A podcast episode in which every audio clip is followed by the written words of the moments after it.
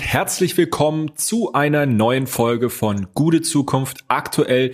Hier bekommt ihr neben unseren langen Folgen mit Gast immer auch einen Überblick über aktuelle Zukunftsthemen aus Frankfurt und der Rhein-Main-Region. Hallo Hendrik. Hallo Jan, sag mal, bist du wieder wohlbehalten aus dem Urlaub zurückgekehrt? Du klangst ja letzte Folge dezent angeschlagen. Es geht wieder, es geht wieder. Vielen Dank der Nachfrage. Das freut mich. Ich, ich habe mir ja schon Sorgen gemacht, gell? Ja, ja, ja, ist klar. Aber ich habe ja auch vor mir hören lassen. Die äh, gute Zukunft-Folge mit Gigi Wipe haben wir ja aufgenommen. Ich finde, die ist eigentlich ganz gut geworden. Aber ähm, du hältst dich ja fit, wie ich hörte. Warst ja, kommst ja gerade vom Joggen, oder? Genau, ich komme gerade vom Joggen. Vielleicht hört man es noch an der Stimme. Ähm, aber es sei noch gesagt, wenn ihr auch mal Post wie ich äh, von Jan aus dem Urlaub bekommen wollt, dann schreibt uns doch gerne Anregungen oder Kommentare an kontakt@gutezukunft.de. So ist es und wir freuen uns natürlich auch, wenn ihr uns ein Abo dalasst oder unseren Podcast weiterempfehlt. Gerne auch Kritik an Hendrik und ähm, ja den Themen, die er hier setzt. Gerne. Apropos Themen, was haben wir denn heute äh, für euch an aktuellen Ja, heute Heute steigen wir ein bisschen tiefer ein. Ähm, wir beginnen mit einer Studie zu einer möglichen Immobilienblase in Frankfurt. Kommen dann von Opel Rüsselsheim auf das Zukunftsthema globale Produktion und ihre Regulierung. Genau, da steigen wir ein bisschen tiefer ein und dann gibt's noch ein Deep Dive zum Thema Zukunft der Beschäftigung an hessischen Universitäten. Klingt spannend, dazu habe ich nichts vorbereitet, aber wir haben noch schließlich einen Veranstaltungshinweis für euch. Genau, lassen wir uns einfach alle zusammen überraschen und los geht's. Let's go.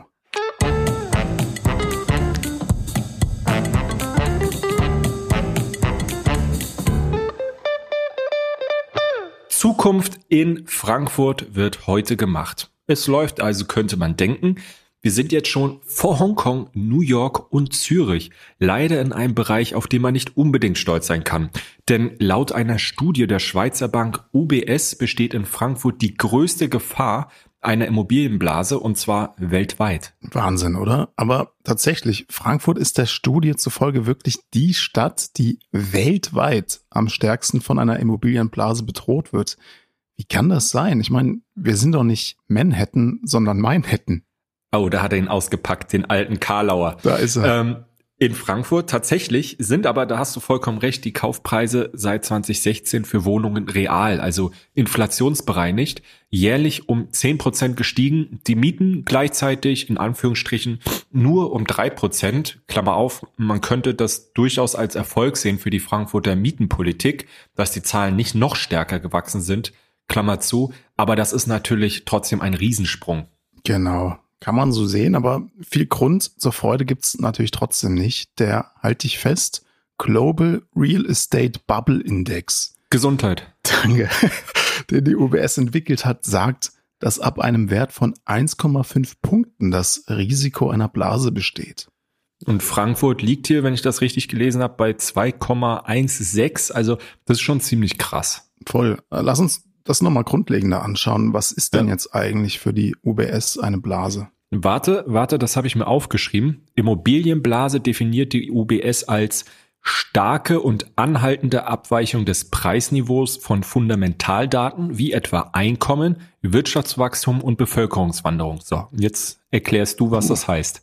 Also soll in etwa heißen, die Preise steigen völlig unverhältnismäßig im Vergleich etwa zum Einkommen. Man vergisst ja bei dem Blick auf die Bankenstadt Frankfurt manchmal, dass es in dieser teuren Stadt und ihrer Region viele Menschen mit sehr niedrigem Einkommen gibt. Denn ganze 41 Prozent der Haushalte in Frankfurt haben ein Einkommen, mit dem sie einen Anspruch auf öffentlich geförderte Wohnungen nach dem hessischen Wohnraumfördergesetz haben. Ja, und äh, dann ist natürlich auch gut erklärbar, dass der Wohnimmobilienmarkt in Frankfurt so überhitzt ist, wie eben in anderen Welt- äh, äh, oder weltweit Metropolregionen ja, genau. nicht der Fall ist. Und ähm, da kommt man auch, da kommt man in so eine sich selbst verstärkende Spirale. Ne? Und ich versuche mich jetzt mal tief in die Seele eines Immobilienhais oh. einzudenken. ähm, wenn man, wenn ich jetzt die Sorge haben muss, dass die Preise im nächsten Jahr nochmals deutlich steigen, dann äh, muss ich natürlich heute umso mehr einsteigen, was dann wiederum umso mehr dann auch den äh, Druck auf dem Immobilienmarkt erhöht. Mhm, mhm. Ja, es überzeugt mich. Ähm, letztes Jahr war ja übrigens äh, München noch vor Frankfurt. Dort hat sich das Wachstum aber jetzt auf die Vororte verlagert. Genau, das ist natürlich eine Entwicklung, äh, die man ein Stück weit auch schon in Frankfurt so sieht. Mit Blick mhm. auf die weltweite Situation muss man dennoch auch äh, die Studie hier ein bisschen relativieren. Da stehen wir in den deutschen Städten im Schnitt durchaus noch sehr gut da.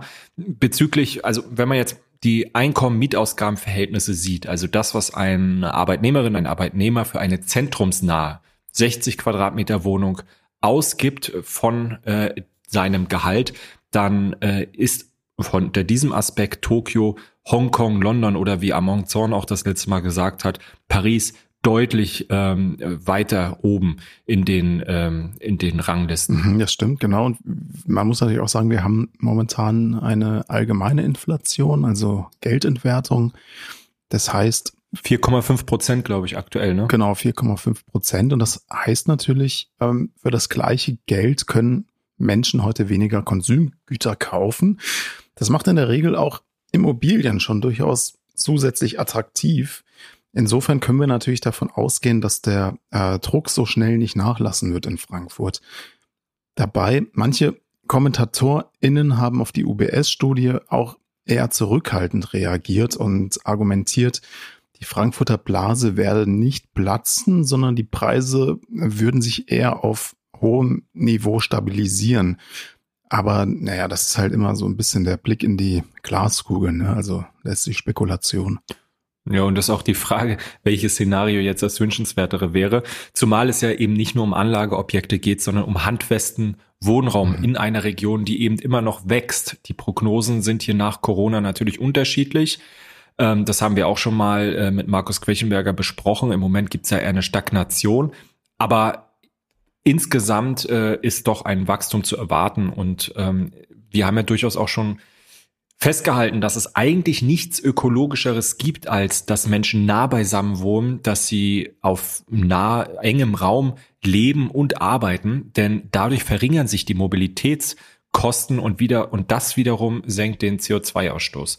Ähm, außerdem werden weniger Flächen in der Region und auf dem Land versiegelt. Das heißt, und das können wir hier vielleicht abermals als ein Zwischenfazit festhalten, ist, ähm, dass es die vordringlichste Aufgabe auch in den nächsten Jahren und Jahrzehnten bleibt, genügend vor allem bezahlbaren Wohnraum bereitzustellen. Absolut, ja, schließe ich mich an.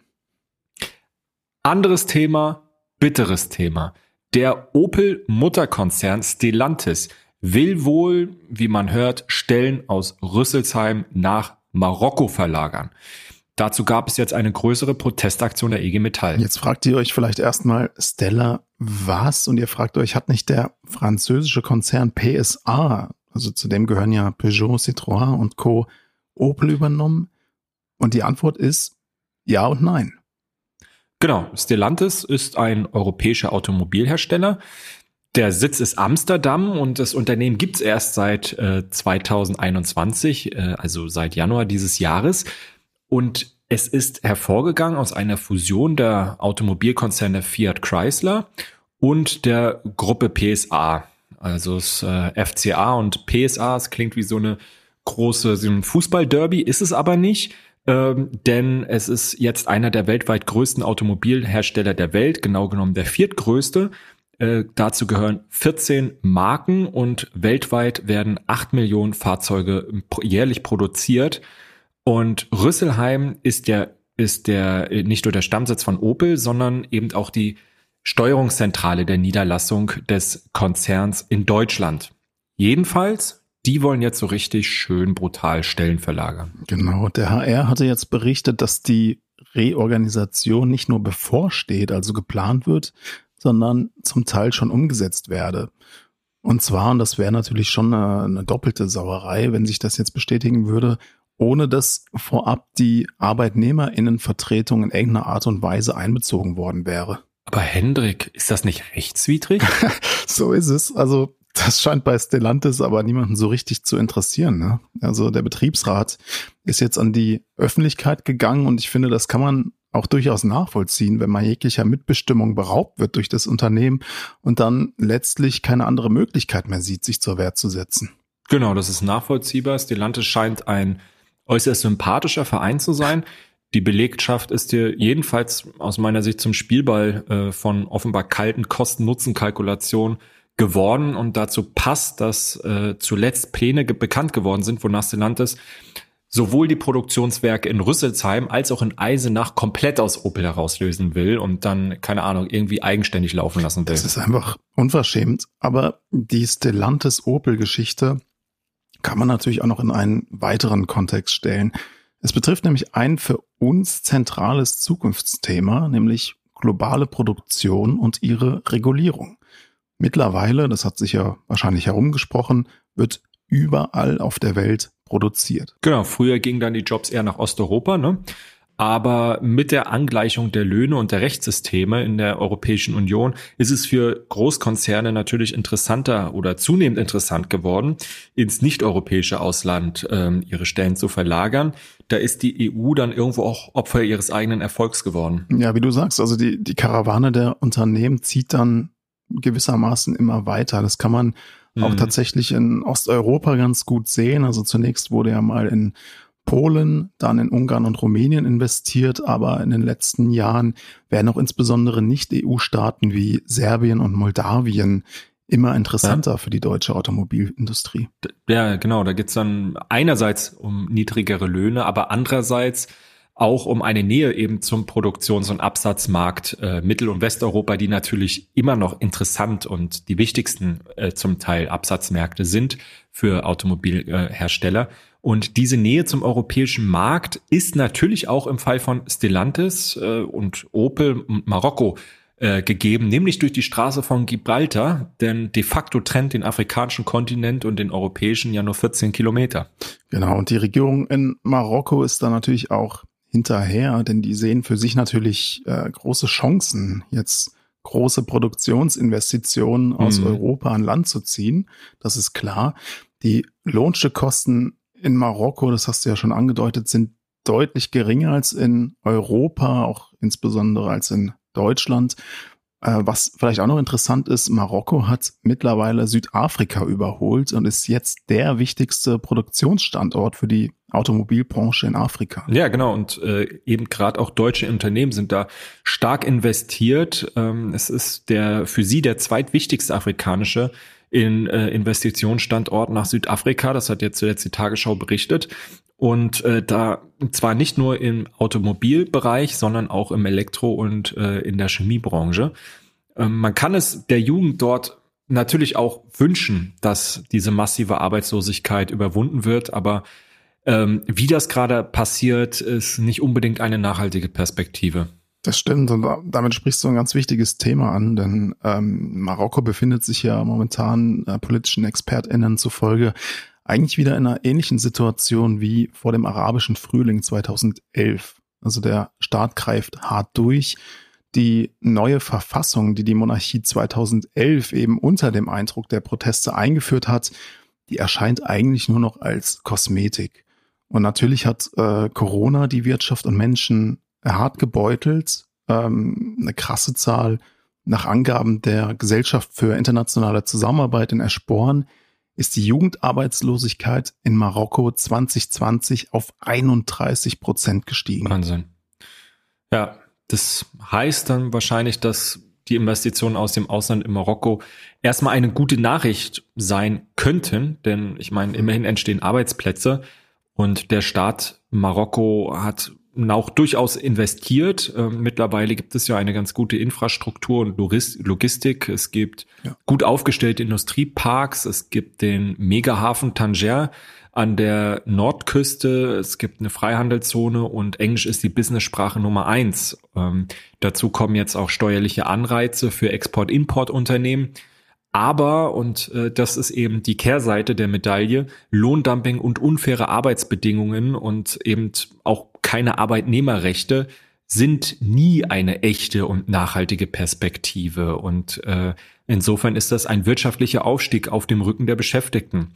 Ähm, Stichwort Beschäftigungsbedingungen. Das ist doch auch ein Thema, was, ähm, was du im Blick hast äh, bei deiner Arbeit, oder? Wie, wie ist denn die äh, besondere Herausforderung im internationalen Vergleich? Ja, sage ich gern was dazu. Ähm, letztlich müsste ich da wieder auf die Dialektik von globalem und lokalem zurückkommen, wenn ich da. Ah, da ist sie wieder. Natürlich. genau. Also, wie gesagt, ähm, Auto Automobilproduzenten wie Stellantis oder auch Volkswagen mit ihren vielen Tochterunternehmen und Zuliefererfirmen sind mittlerweile natürlich äh, global aufgestellt. Die dominieren mittlerweile als Global Players 80 Prozent des Welthandels. Boah, krass, das so so viel hätte ich nicht gedacht. Das heißt natürlich, dass lokale Standorte und ihre Beschäftigten von diesen häufig völlig undurchschaubaren Strategien der globalen Unternehmen abhängig sind. Mhm. Also hier sieht man wieder, das Globale wirkt auf das Lokale, denn als globales Unternehmen wie Stellantis oder Volkswagen hast du natürlich die Möglichkeit, die vielen lokalen Standorte deines eigenen Unternehmens äh, weltweit zueinander in Konkurrenz zu setzen. Das gilt natürlich auch für die vielen Zulieferer. Ein Auto besteht ja heute aus bis zu 10.000 Teilen und die werden natürlich weltweit produziert und du kannst eben diese Standorte wunderbar zueinander in Konkurrenz setzen. Ja, oder du machst es dir einfach und schließt einfach die alten und äh, eröffnest neue Standorte. Genau. Ich meine, genau darum geht es ja jetzt aktuell. Ich, du hast jetzt deine gute alte Frankfurter Schule Dialektik äh, untergebracht, äh, aber jetzt sag mal konkret, ähm, weißt du, wie es da mit den Löhnen aussieht? Ja, du hast ja schon gesagt, Marokko ist ein Niedriglohnland und ich nehme mal einen Automobilzulieferer, äh, den Namen kann ich jetzt aus Datenschutzgründen nicht sagen, aber ein Automobilzulieferer mit Betrieben in Deutschland und Marokko als Beispiel für einen ganz konkreten Lohnvergleich. Also ProduktionsmitarbeiterInnen, die relativ leicht ersetzt werden können, verdienen in Marokko den dortigen Mindestlohn plus zehn Prozent Anwesenheitsprämie. Und damit kommen die bei Vollzeit auf ungefähr 3500 bis 4000 Euro. Aber jetzt nicht im Monat, oder? Nee, nee, genau. Also 3500 bis 4000 Euro im Jahr. Das Boah. sind zwischen 250 und 300 Euro im Monat. Und wenn du dieselbe Tätigkeit in Deutschland und Marokko miteinander vergleichst, dann stellst du halt fest, dass die deutschen Kolleginnen und Kollegen mehr als das Zehnfache dessen verdienen, was die marokkanischen KollegInnen für exakt die gleiche Arbeit bekommen. Wow, also ich sag mal so, man muss natürlich auch sagen, dass die Lebenshaltungskosten in Marokko geringer sind als in Deutschland, ja, ja. aber nicht zehnmal geringer. Und ähm, diese Ungleichbehandlung steht überhaupt nicht in einem proportionalen Verhältnis zu den äh, Lebensbedingungen. Die Leute in Marokko kommen mit dem Geld sicher bestimmt nur schwer über die Runden. Hm. Aber für ein Unternehmen wie Stellantis ist ja gerade dieses Lohngefälle ja interessant, beziehungsweise ein, ähm, ein entsprechender Verlagerungsgrund. Ne? Tja, also der Eindruck ist schon, dass äh, die Beschäftigten für die Unternehmen letztlich bloße Kostenfaktoren sind. Und mhm. Mit der Option nach Marokko zu verlagern, kannst du natürlich auch die Beschäftigten hier vor Ort in Rüsselsheim wunderbar unter Druck setzen, indem, du sagst, äh, tja Leute, ihr seid zu teuer. Wir haben da Optionen, günstiger zu produzieren. Also lasst uns doch mal einen Tisch setzen und über zum Beispiel über einen Ergänzungstarifvertrag sprechen, also über eine betriebliche Abweichung vom Tarifvertrag dann ist äh, oftmals ein Resultat dieser Ergänzungstarifverträge, dass die Löhne runtergehen, die Arbeitszeiten hochgehen. Und man muss sich das schon klar machen. Also europäische Unternehmen profitieren von ausländischen Standorten mit miserablen Arbeitsbedingungen und zugleich können sie die Beschäftigten hier vor Ort mit diesen miesen Arbeitsbedingungen im Ausland natürlich extrem unter Druck setzen. Das ist einfach ein krasser Unterbietungswettkampf. Genau, oder man kündigt dann einfach gleich an, ins Ausland zu verlagern, wie es ja eben im Fall von Opel Rüsselsheim passiert ist. Ja, letztlich leiden unter diesem Unterbietungswettkampf, wie du es jetzt äh, nennst, ähm, die Beschäftigten in Deutschland und in Marokko. Denn Unmut gibt es auf jeden Fall auf beiden Seiten. Ähm, in dem Artikel, von dem ich von sprach, hat die Tagesschau auch berichtet, dass es Anfang des Jahres schon Streiks von Stellantis-Beschäftigten äh, in einem anderen marokkanischen Standort gab. Da ging es dann um ausbeuterische Löhne, unbezahlte Sonderleistungen und äh, sogar schlechte oder unhygienische Arbeitsbedingungen. Genau. Also äh, ja. Das hatte ich auch gelesen. Ich glaube, das ist der Standort in Kenitra und genau Kenitra. Das, das Spannende ist, ähm, meines Wissens nach ist äh, Kenitra das direkte Konkurrenzwerk von Opel Rüsselsheim. Okay, also die einen bekommen die Stellen gestrichen, die anderen bekommen die Stellen unter miserablen Arbeitsbedingungen zurück. Schöne Lose-Lose-Situation. Der klare Gewinner ist dann letztlich das Unternehmen oder ja, eher die Shareholder und ähnliche Unterbietungswettkämpfe gibt's natürlich in vielen weiteren Fällen. Ähm, weißt du was äh, zur gewerkschaftlichen Situation in Marokko? Kann man da irgendwas entgegensetzen? Ja, also leider ist Marokko ja nicht nur ein Billiglohnland, sondern auch eine Monarchie mit relativ schwachen Gewerkschaften. Mhm. Ähm, man muss auch schon sagen, dass die schlechten Arbeitsbedingungen vom Staat durchaus auch forciert werden. Ja, also diese, diese Freihandelszonen, von denen wir eben gesprochen haben, da werden Unternehmen auch ganz schön hofiert und äh, mit Steuerfreiheit zum Beispiel für ein paar Jahre angelockt. Ja. Gewerkschaften will man da natürlich weghalten. Also die deutsche Mitbestimmung, das ist ja wirklich ein Aushängeschild unserer, unseres Systems der industriellen Beziehung. Das will natürlich kein Unternehmen in Marokko sehen. Ähm, für Gewerkschaften sind diese Freihandelszonen in Marokko deswegen auch extrem schwer zugänglich. Und es gibt außerdem, das vielleicht auch noch äh, als äh, Notiz, es gibt Berichte von industrieweiten schwarzen Listen in Marokko. Das heißt, wenn du dich in einem Betrieb gewerkschaftlich engagierst und damit aufhältst, wird dir möglicherweise nicht nur gekündigt, sondern du bekommst womöglich im gesamten Industriezweig keinen Job mehr. Boah. Das ist für deutsche Verhältnisse zum Glück undenkbar, aber man muss sich das schon klar machen. Das passiert direkt vor den Toren mhm. Europas. Ja, klingt nach einem Paradies für global aufgestellte Unternehmen. Absolut. Ähm, ja, Grund zur Hoffnung vielleicht das Lieferkettengesetz, das der Bundestag im, ich glaube, Juni war das, mhm. beschlossen hat. Danach haben Unternehmen jetzt die rechtliche Sorgfaltspflicht anhand eines ja, Katalogs, Risiken für Beschäftigte in ihren Lieferketten zu analysieren und damit präventiv gegen Menschenrechtsbrüche äh, zu handeln. Das ist ja nicht, das ist nicht nichts, sage ich mal, aber es reicht auch nicht genau, aus. Genau, keineswegs, denn insbesondere Wirtschaftsminister Peter Altmaier hat da im Sinne der Unternehmen schon ganz schön vieles blockiert. Es ist ja kein Geheimnis. Also zum Beispiel die zivilrechtliche Haftung der Unternehmen wurde aus dem Gesetzesentwurf gestrichen. Äh, diese Haftung hätte ArbeitnehmerInnen Klagen aber deutlich erleichtert.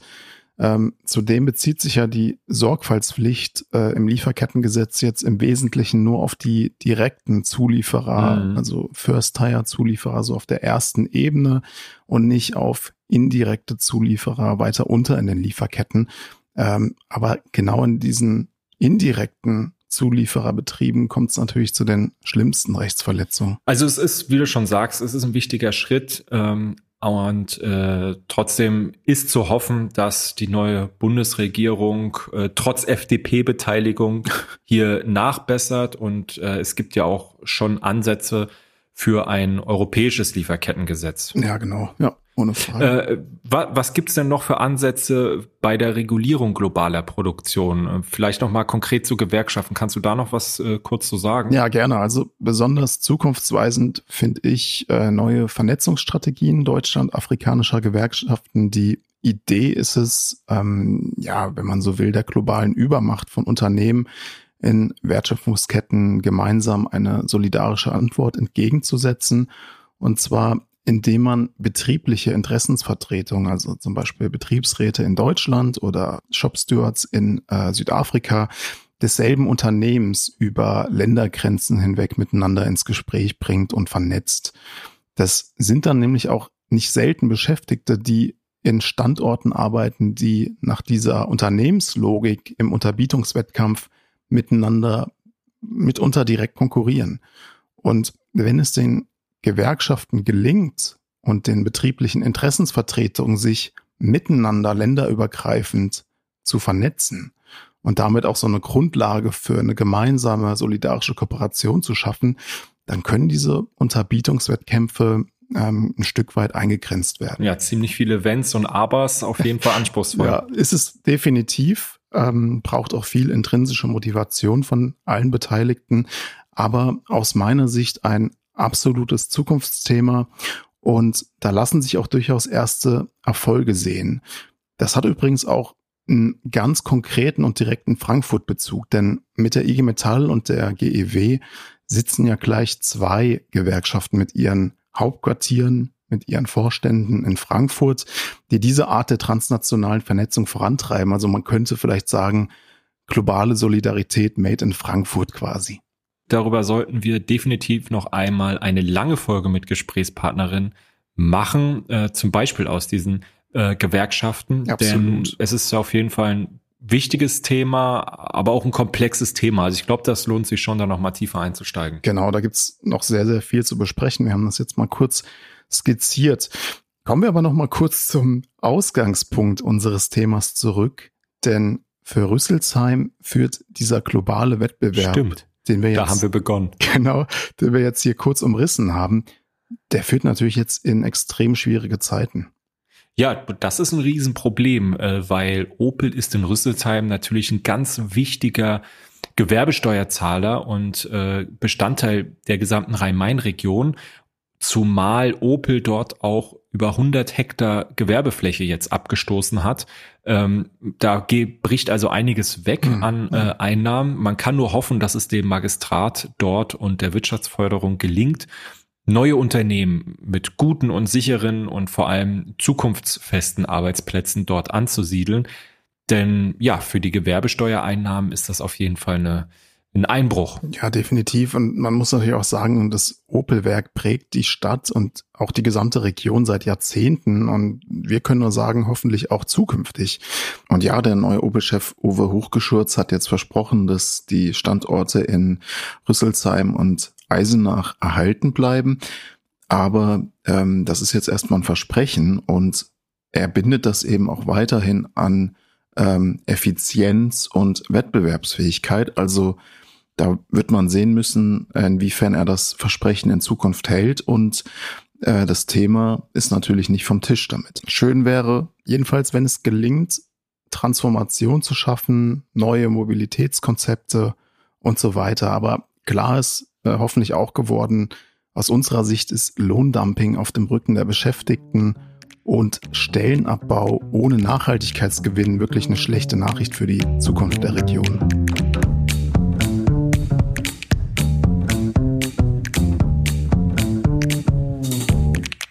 Zukunft gestalten geht nicht ohne Wissenschaft, das ist klar. Wie wichtig Wissenschaft für die Bewältigung der Zukunftsherausforderung ist, zeigen die Debatten um den Klimawandel. Zukunftsfähigkeit braucht ForscherInnen, Geist und eine freie Wissenschaft mit guten Arbeitsbedingungen. Machen wir da alles richtig? Naja. Anfang September gab es an der Frankfurter Goethe-Uni einen Protest unter dem Slogan Wir sitzen auf gepackten Koffern, Entfristung jetzt. Proteste gab es auch in anderen hessischen Städten, wie Kassel zum Beispiel oder Darmstadt. Denn in Hessen sind mehr als 85 Prozent der wissenschaftlich Beschäftigten, also Forschende oder Dozenten, an Unis befristet beschäftigt. Das ist eine, ja, vorsichtig gesagt, ziemlich große Zahl. Genau, also man, man stellt sich das mal für ein Unternehmen oder für Schulen vor. Also die Protestaktion in Frankfurt, die wurde anlässlich der Tarifrunde im öffentlichen Dienst in Hessen von den beiden DGB-Gewerkschaften Verdi und GEW sowie der Frankfurter Hochschulgewerkschaft Unterbau gemeinsam veranstaltet und hat sich, wie du schon sagst, gegen prekäre Beschäftigung im deutschen Hochschulsystem gerichtet. Vielleicht äh, sollten wir mal was zu den grundlegenden Problemen sagen. Hendrik, du bist ja heute so ein bisschen Gast in deiner eigenen Show. ähm, dann, dann, dann kann ich dich ja direkt äh, wieder befragen, denn als wissenschaftlicher Mitarbeiter an einer hessischen Uni kennst du natürlich die Debatten und äh, die Probleme am eigenen Leib. Wo drückt denn da der Schuh? Ja, danke dir für die Einladung in den Podcast. Ich, ich freue mich. also im Ernst, das große Problem ist, dass das deutsche Hochschulsystem einfach seit Jahrzehnten extrem von befristeten Beschäftigungsverhältnissen geprägt ist. Also während du in einem Normalarbeitsverhältnis eine entfristete Stelle hast, das also eigentlich der Standard sein sollte, gibt mhm. es in der deutschen Wissenschaft ein Sonderbefristungsgesetz und jetzt festhalten, der Titel ist das sogenannte Wissenschaftszeitvertragsgesetz. Gesundheit. Wisszeit VG, danke. Das bedeutet dann, glaube ich, dass du sechs Jahre vor der Promotion und sechs Jahre nach der Promotion befristet sein darfst, oder? Genau, so ist es. Und äh, was kommt dann, also wenn die sechs Jahre beziehungsweise insgesamt zwölf Jahre abgelaufen sind?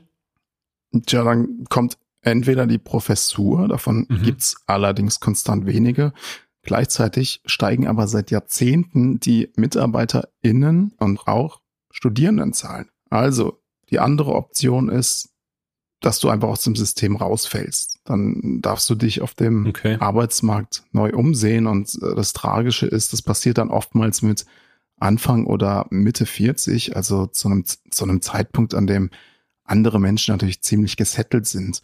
Das Traurige ist aber, dass dieses zweite Szenario wirklich auf fast alle wissenschaftlichen MitarbeiterInnen an der Uni irgendwann zutreffen wird. Genau, das heißt dann ja letztlich, dass wissenschaftlich Beschäftigte oftmals mehr als zehn Jahre unter prekären Bedingungen befristet beschäftigt sind und dann ja trotzdem gekündigt werden. Das ist natürlich nicht unbedingt das beste System. Genau, also die Uni setzt letztlich hochqualifizierte Leute vor die Tür. Das ist für die Kolleginnen und Kollegen einfach extrem belastend. Du hast im Grunde nie Sicherheit, dass der nächste auch wieder nur befristete Vertrag kommt und du hangelst dich dann von einem befristeten Vertrag zum nächsten. Vielleicht bist du zwischendurch auch mal arbeitslos, weil es keine nahtlose Anschlussfinanzierung gibt und ja, wie du sagst, nach den zwölf Jahren ist dann Schluss. Du hast also gar keine Planungssicherheit. Und das führt dann einfach dazu, dass viele an der Uni Beschäftigten ihre langfristigen Planungen wie Familiengründung zum Beispiel aufschieben. Denn klar, also ich meine, wenn, wenn ständig dieses, äh, dieses Damoklesschwert über dir schwingt, ob du einen weiteren Vertrag bekommst, dann kann man schon sagen, dass ähm, Innovation durch Existenzangst ersetzt wird. Du musst dir permanent überlegen, wie du deine nächste Stelle finanzierst oder was vielleicht ein Plan B außerhalb der Uni sein könnte. Man muss auch mal sagen, die, die Hierarchien an den deutschen Unis sind extrem straff. Mhm. Also wir haben das, wir hatten das Thema ja eben schon ein bisschen im anderen, in, im anderen Kontext. Das, das liegt auch daran, dass Beschäftigte an Unis sich lange nicht getraut haben, sich in Gewerkschaften zu organisieren und das führt auch ein Stück weit dazu, dass ähm, Beschäftigte an Unis sich eigentlich nicht trauen, die eigenen Vorgesetzten zu kritisieren. Also du bist ja, du bist ja auf die angewiesen für den nächsten ja. Vertrag. Also meiner Meinung nach geht äh, Wissenschaftsfreiheit irgendwie anders. Das ist so und äh, viel hat sich da bisher noch nicht bewegt, aber zumindestens in der öffentlichen Wahrnehmung scheint sich jetzt einiges zu tun. In Social Media ist in den letzten Monaten ähm, der Hashtag Ich bin Hanna äh, zu lesen gewesen.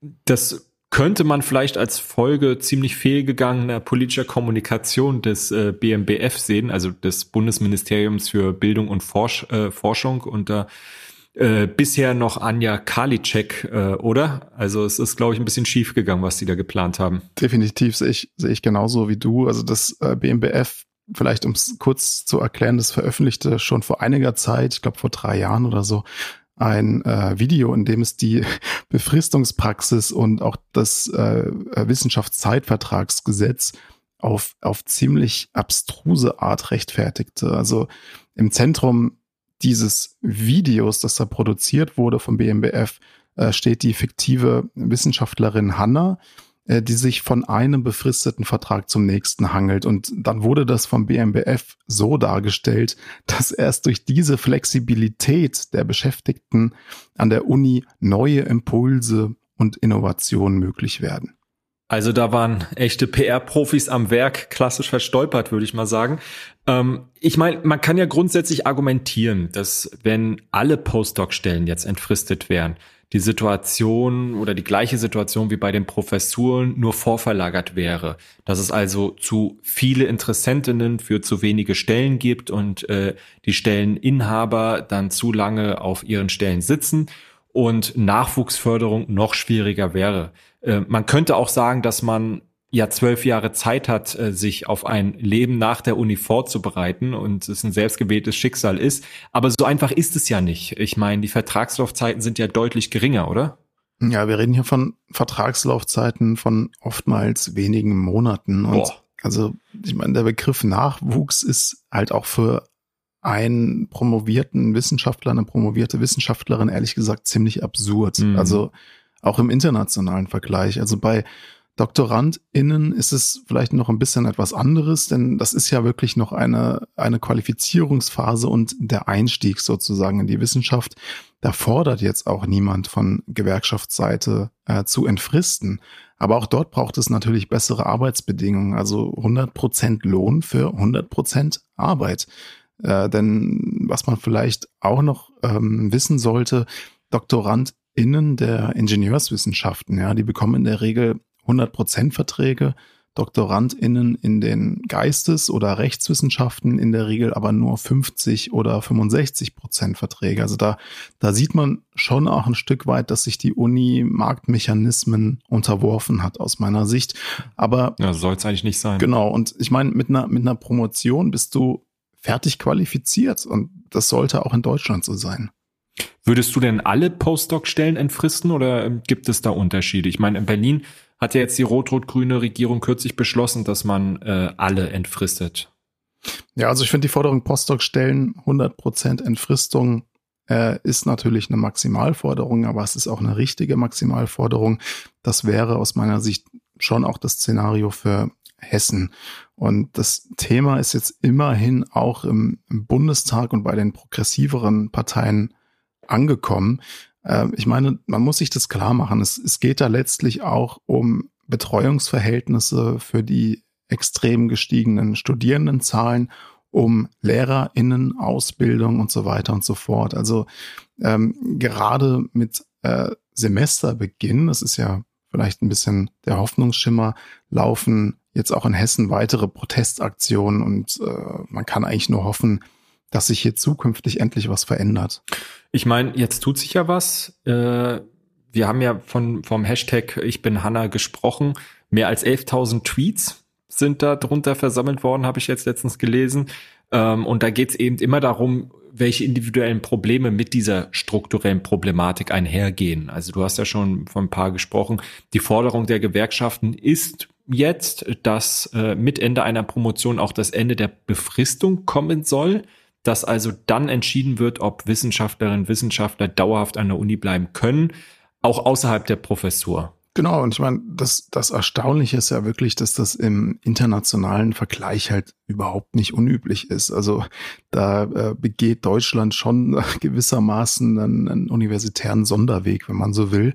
Ähm, in England oder jetzt in den Niederlanden beispielsweise gibt es zahlreiche entfristete Stellen äh, unterhalb der Professur.